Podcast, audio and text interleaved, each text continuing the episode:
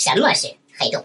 黑洞是这个宇宙当中最黑暗，也是最明亮、最充实，也是最空虚、最简单，也是最神秘的天体。大家可能会问，这些特征不是相互矛盾的吗？它们怎么可能去共存呢？对，黑洞就是这么一个纠结的存在。让我们来看一看黑洞为什么会这样。首先，我们说黑洞是这个宇宙当中最黑暗的天体，相信大家这个都是知道的。在二百多年以前，米歇尔和拉普拉斯就提出，如果有这样一颗星，这颗星的引力特别强，连光都没有办法逃出去，那么这颗星啊，在外面看起来就是黑的，这就是最早的黑洞的假说。比如说，我们就说我们地球吧。我们地球，如果你可以往上蹦一下，如果你蹦得特别快，速度超过了十一点二千米每秒，如果忽略空气阻力的话，那么你就能逃出地球，这个就是逃逸速度。但是，假如说，假如说地球的大小不变，但是地球的质量变大了，变得更重了，在这种情况下呀，你要蹦得更快，才能逃出地球。但是我们假想说，如果这个地球的质量它变得特别重、特别重，直到你要蹦得像光速那么快，你都逃不出地球的话，那么这个时候地球就变成了米歇尔和拉普拉斯所说的黑洞。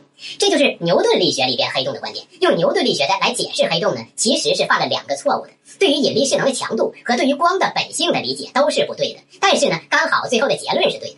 如果我们想完整的去理解黑洞的话，我们就需要用到爱因斯坦的广义相对论。在广义相对论里边，时空不再是绝对的，物质可以去弯曲时空。这就好比说呀，我站在地面上的时候，地面给我一个支持力。为什么地面会给我支持力呢？因为其实地面是稍稍的弯曲了一点，这样才会给我提供这个支持力。那么时空也是一样的，时空。作为万事万物运动的舞台，要支持事物的运动，时空也是要弯曲的。这就是广义相对论的观点。那么在这个时候，如果说在这个时候时空里来了一个特别重的载，这个时空的舞台再弯曲都撑不住这个载，这个载把时空的舞台给压了个洞，然后掉到楼下去了。这个洞呢，就是黑洞。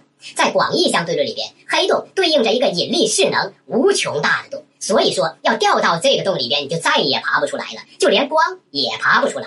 这么讲到这儿的话，大家就会问了：说这么黑暗的咋样，连光都爬不出来，我打着灯笼也找不着，怎么办呢？我去哪儿去找黑洞呢？这就是今年的诺奖发给根策尔和盖茨的原因。他们在我们银河系的中心找到了黑洞。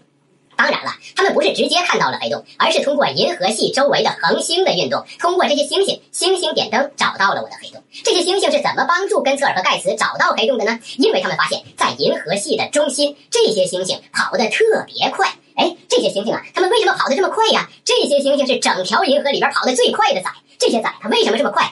这些载说了，说因为呀，旁边还有个载，它超载还没开灯，咱们赶紧离它远点儿。我知道，我讲到这儿，大家肯定又要说了，说你这个不是超载，你这个是超载，你这个抄的是国载的段子。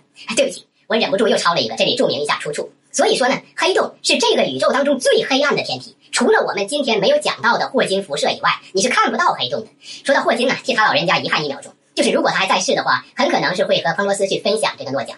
好，那么现在我们讲到黑洞是这个宇宙当中最黑暗的天体，大家就要问了：说你不是说黑洞黑暗吗？怎么又变成了最明亮的天体呢？这是因为呀，黑洞具有强大的吸引力。你看银河系中间的黑洞啊，周围的星星跑得那么快，才可以勉强的跑掉。黑洞附近跑得慢一点的崽呀，都被这个黑洞给吃了。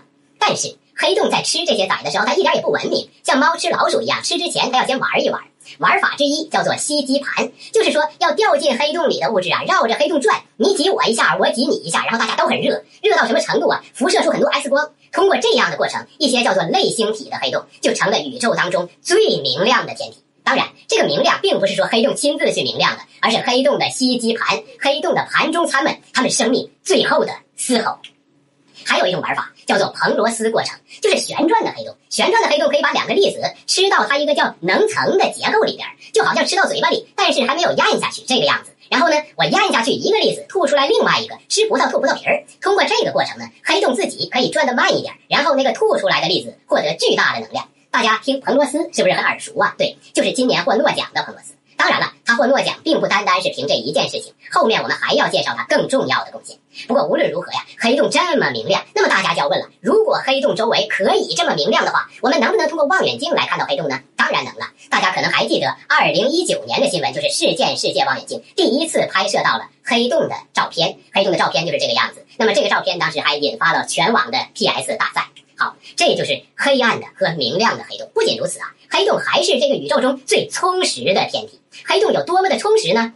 我们拿太阳来举一个例子，太阳的半径是七十万千米。如果让太阳的质量不变，把太阳挤压压缩成一个黑洞的话，那么这个黑洞的半径只有三千米，相当于北京出租车的起步价。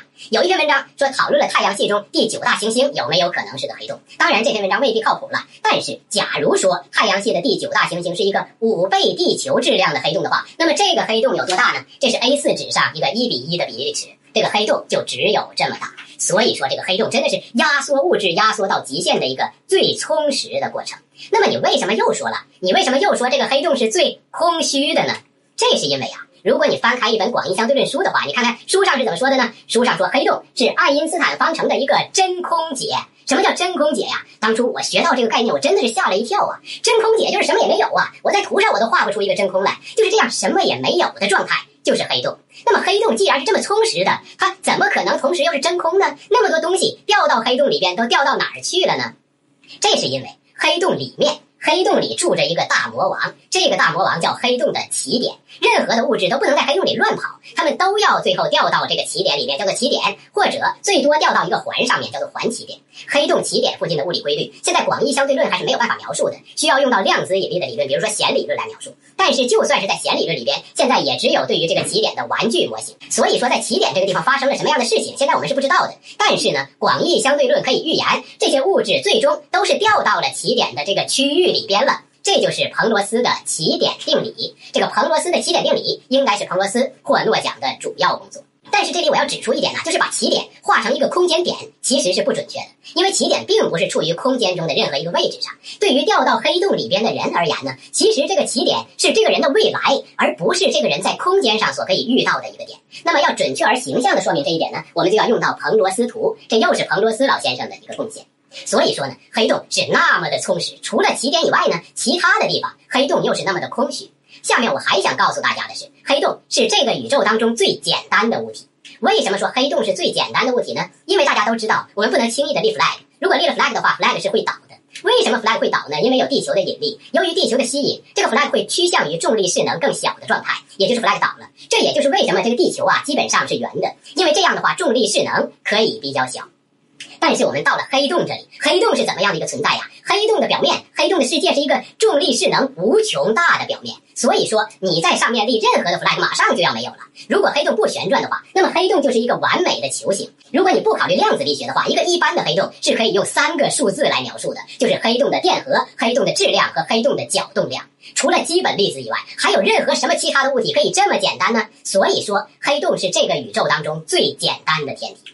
但是。黑洞呢，又是这个宇宙当中最复杂和最神秘的。为什么是这样呢？因为对静止在黑洞外面的人而言呢，黑洞表面是时间的终点。这就是广义相对论里边的时间膨胀效应。这里我们没有时间去证明这一点，但是呢，当你掉进黑洞的时候，对外面的人看来，实际上你掉进黑洞的那一刻，就是外面人的时间的无穷远。也就是说，外面的人实际上认为你是像一个煎饼一样摊在了这个黑洞的表面上的。你所知道的一切，你所有的一切的信息，全都记录在了这个黑洞的表面上。黑洞的信息密度，这个黑洞表面的信息密度，是我们现在已知的物理定律所允许的最大的信息密度。所以说，这个黑洞。真的是宇宙当中最复杂的物体，但是如果你自己掉进了黑洞的话，对于你自己而言，你就是掉进去了。黑洞的表面对于你而言不重要。所以说，有两种观点来描述黑洞：一种观点是你自己掉进黑洞的时候三维空间的观点；另一种观点呢，是外面的人看来，外面的人看来，你像煎饼一样摊在了黑洞表面的时候是二维空间的观点。这就揭示了、预示着我们三维的世界可能可以通过一个二维的表面来描述，这就是全息原理。很多人认为全息原理是统一量子力学和广义相对论的一把钥匙，我们就是通过研究黑洞拿到了这把钥匙。所以说，讲到这里，相信大家可以认同我，就是黑洞确实是这个宇宙当中最黑暗，也是最明亮、最充实，也是最空虚、最简单，也是最神秘的天体。黑洞就是这么纠结的存在。